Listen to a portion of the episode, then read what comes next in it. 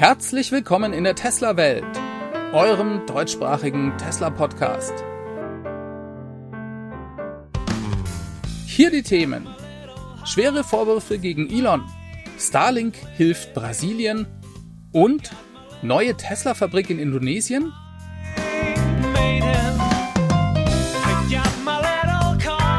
Mein Name ist David und dies ist die Folge 228.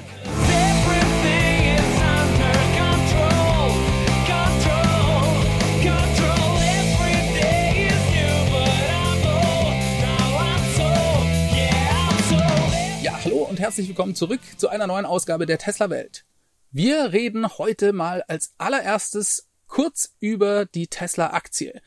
Denn die hat in den letzten Tagen einen massiven Rutsch hinter sich und lag zwischenzeitlich sogar nur noch bei 634 Dollar. Wenn wir uns das Jahreshoch von über 1200 Dollar anschauen, dann ist die Aktie damit um fast 50 Prozent gefallen. Das ist zum einen sicherlich der ganz schwierigen makroökonomischen Lage auch an der Börse zu verdanken. Auf der anderen Seite gibt es auch jede Menge Unruhe um Elon Musk, den Twitter-Kauf und jede Menge andere Stories. Ich weiß nicht, wie ihr das da draußen seht, aber für mich hat sich an den grundsätzlich fundamentalen Dingen rund um Tesla gar nichts verändert. Die Aktie ist damit jetzt einfach nur sehr günstig geworden. Für mich ein Grund, mehr Tesla-Aktien zu kaufen. Das ist jetzt kein Börsentipp, aber ihr könnt mir ja mal in den Kommentare schreiben, wie das für euch so da draußen ist. Die Tesla-Aktie also auf Talfahrt. Und nicht geholfen hat eine Story diese Woche, die der Business Insider veröffentlicht hat. Darin werden schwere Vorwürfe gegen Elon Musk wegen eines angeblichen sexuellen Übergriffs erhoben. Und jetzt haben mich einige von euch da draußen gefragt, David, könntest du nicht uns dazu mal eine schnelle Einschätzung geben? Nein, das kann ich natürlich nicht. Das kann eigentlich niemand, denn wir haben nicht alle Informationen zu dem Thema. Ich kann euch allerdings dazu meine Meinung sagen, so wie ich das heute sehe mit dem Stand der Informationen, die ich heute zur Verfügung habe. Das kann sich in den nächsten Wochen und Monaten selbstverständlich noch ändern, je nachdem, wie die Informationslage eben ist. Also, um was geht's? Ende 2016 soll dieser Vorfall stattgefunden haben. Es geht um eine Flugbegleiterin, die unter anderem für SpaceX gearbeitet hat. Die war des Öfteren für Elon Musk zuständig und mit Elon Musk in einem Privatjet von der Firma SpaceX unterwegs. Und der wurde irgendwann von ihren Vorgesetzten nahegelegt, dass sie doch gerne eine Massageausbildung machen soll, denn Elon Musk, der würde sich gerne auf seinen Flügen massieren lassen. Das klingt jetzt erstmal total shady, finde ich, aber nur auf den ersten Blick wenn man sich mal klar macht, dass Massagen bei SpaceX zur Firmenkultur dazugehören. Das wird in der ganzen Firma so gelebt. Auch das stand in dem Artikel dann noch drin. Naja, und wer super hart und viel arbeitet, der braucht eben manchmal Entspannung. Massagen tun da gut. Das kann man nachvollziehen. Wann hat Elon am ehesten für sowas Zeit? Natürlich auf seinen Langstreckenflügen. Eine Flugbegleiterin in einem Privatjet, wo nicht so viele Leute an Bord sind, die hat vermutlich auch Zeit dafür. Von dem her finde ich das jetzt gar nicht so abwegig.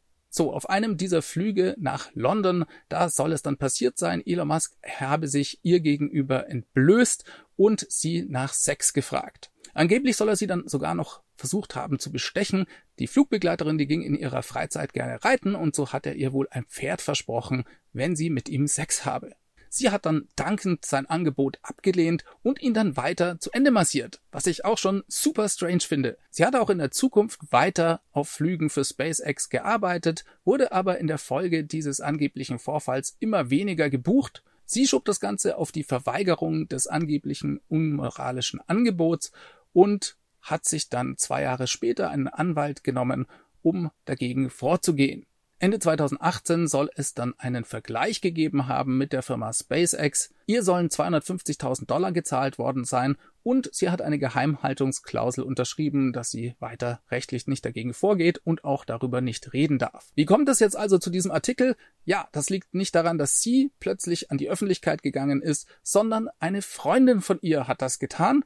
Die konnte jetzt vier Jahre nach dem mutmaßlichen Vergleich und sechs Jahre nach dem angeblichen Vorfall nicht mehr den Mund halten und musste einfach damit an die Öffentlichkeit gehen. Dass sie das jetzt öffentlich macht, das hat sie ohne das Wissen des mutmaßlichen Opfers getan. Das finde ich eigentlich auch ein bisschen komisch, dass sie das dann gegen den Willen ihrer Freundin macht, denn sie riskiert ja damit auch deren Sicherheit. Zumindest hat diese Angst davor. Soweit also die Story. Und ich würde sagen, ein ganz klarer Fall. Elon, das dreckige Schwein. Das kann man sich bestens vorstellen. Ein exzentrischer, überarbeiteter Milliardär macht ein unmoralisches Angebot an die heiße Flugbegleiterin und toucht sie dann noch mit seinen ekligen Fingern an und zahlt danach Schweigegeld. Das können wir uns alle gut vorstellen. Nein, aber jetzt mal ernsthaft. Die Story verunsichert uns natürlich. Auch mich oder euch als Tesla-Fans da draußen. Kennen wir Elon Musk wirklich? Trauen wir das ihm zu? Niemand kann es hundertprozentig wissen und genau deswegen sind ja solche Anschuldigungen auch so schwerwiegend. Jetzt bin ich alter Lateiner, habe neun Jahre lang Latein gelernt, ja, großes Latinum, hat mir nicht so viel gebracht, aber ein paar Sachen sind hängen geblieben und zum Beispiel der schöne Satz in dubio pro reo, im Zweifel für den Angeklagten. Genau, bei Aussage gegen Aussage, und Elon Musk, der streitet das natürlich ab, da geht es darum, dass wir nicht einfach sagen können, ja, wir wissen es nicht so genau und ja, vielleicht hat der eine recht oder der andere hat recht. Nein, der Angeklagte muss es beweisen können. Und wenn es keine ausreichenden Beweise gibt, dann muss ein Gericht eigentlich für den Angeklagten entscheiden. Ja, und nicht nur ein Gericht sollte so entscheiden, sondern auch wir alle da draußen. Und zwar egal, wie unsympathisch ihr vielleicht Elon Musk findet. Das größte Problem habe ich persönlich aber eigentlich mit der Quelle des Artikels. Und zwar kommt die ja von Business Insider. Jetzt ist Business Insider dafür bekannt, eine lange Historie schlechter Artikel gegen Tesla und Elon Musk zu haben. Das verwundert also nicht. Wir können uns auch mal anschauen, wem Business Insider eigentlich gehört. Die gehören seit 2015 zu 97 Prozent dem Axel Springer Verlag, dem ja auch die Bildzeitung gehört. Die anderen drei Prozent gehören interessanterweise Jeff Bezos. Das ist doch schon ein interessanter Zufall, würde ich sagen. Und Business Insider hat nicht nur schlechte Stories gegen Tesla geschrieben, sondern sie haben in der Vergangenheit auch immer wieder andere Persönlichkeiten diskreditiert und ähnliche Anklagen erhoben.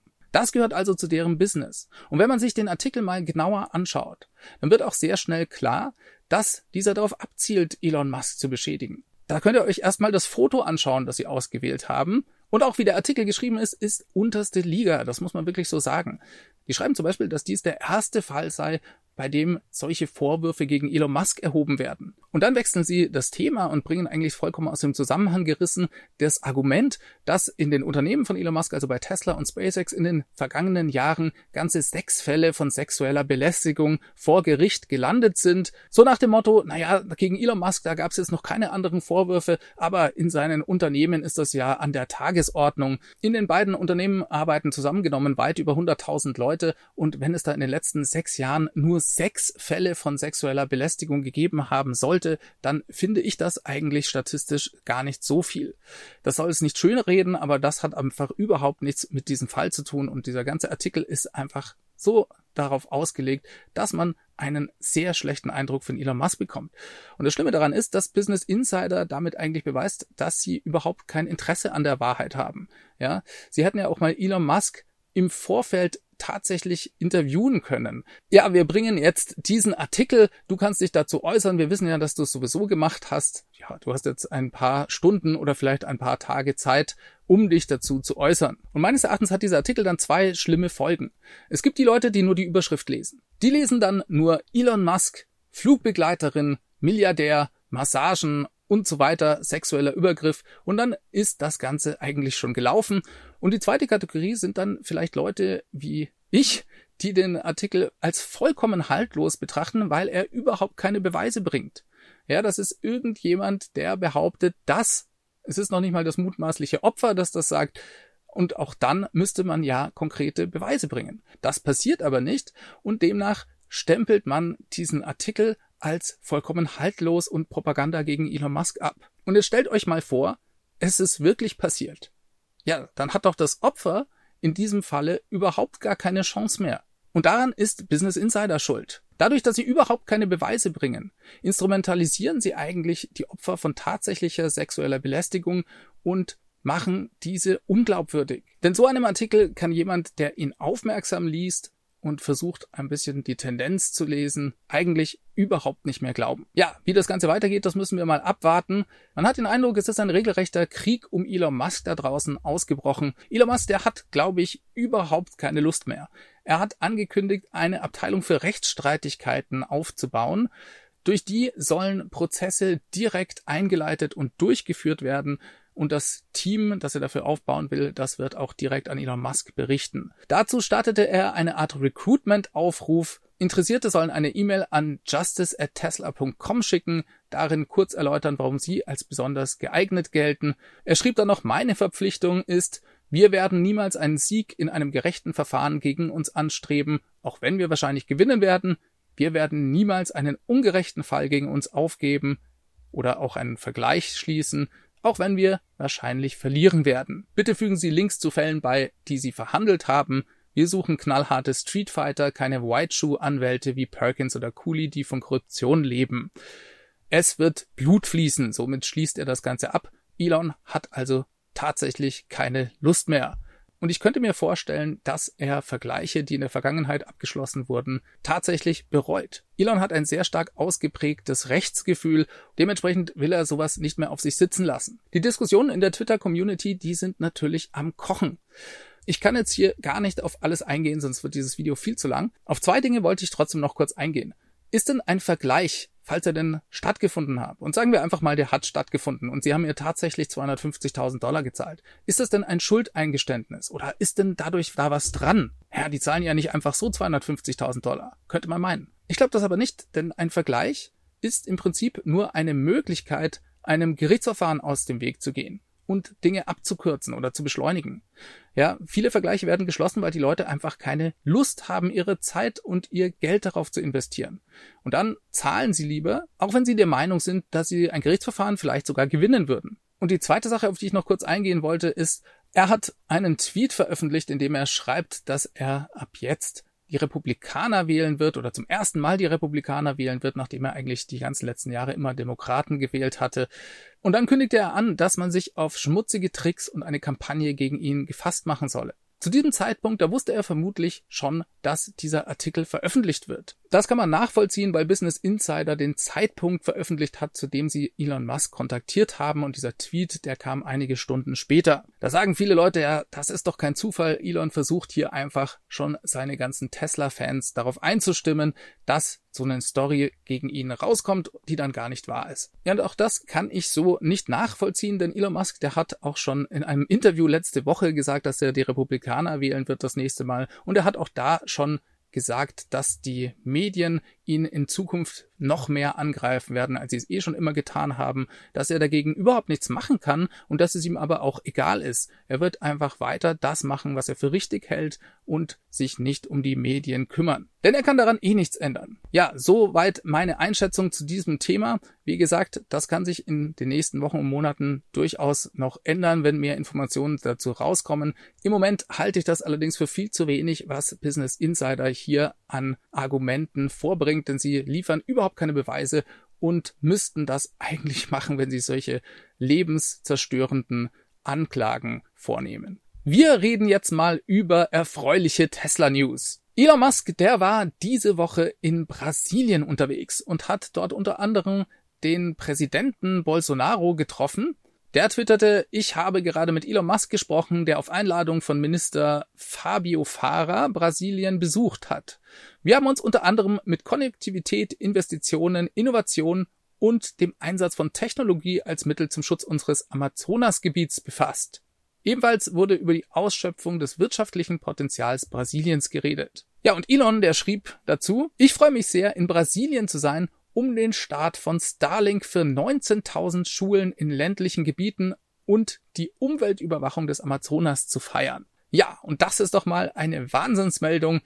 Elon bringt mit Starlink 19.000 Schulen ans Internet. Ich bin schon sehr gespannt, was er mit der Umweltüberwachung des Amazonas genau meint. Falls ich da genauere Infos zu finde, dann werde ich euch selbstverständlich Bescheid geben. Falls das jemand vielleicht schon weiß, dann kann das auch unten gerne in die Kommentare schreiben. Reden wir mal über eine neue Tesla-Fabrik. Die soll angeblich in Indonesien entstehen. Gerüchte darüber gibt es schon seit langem, denn in Indonesien gibt es unter anderem große Nickelvorkommen die für Tesla selbstverständlich sehr interessant sein können. Tesla hat ja immer gesagt, dass sie, wenn es nötig wird, auch bis in die Mining Operations, also bis in die Förderung von Rohstoffen, sich einmischen werden und deswegen lag es schon auf der Hand, dass sie dort auch Gespräche in Indonesien führen.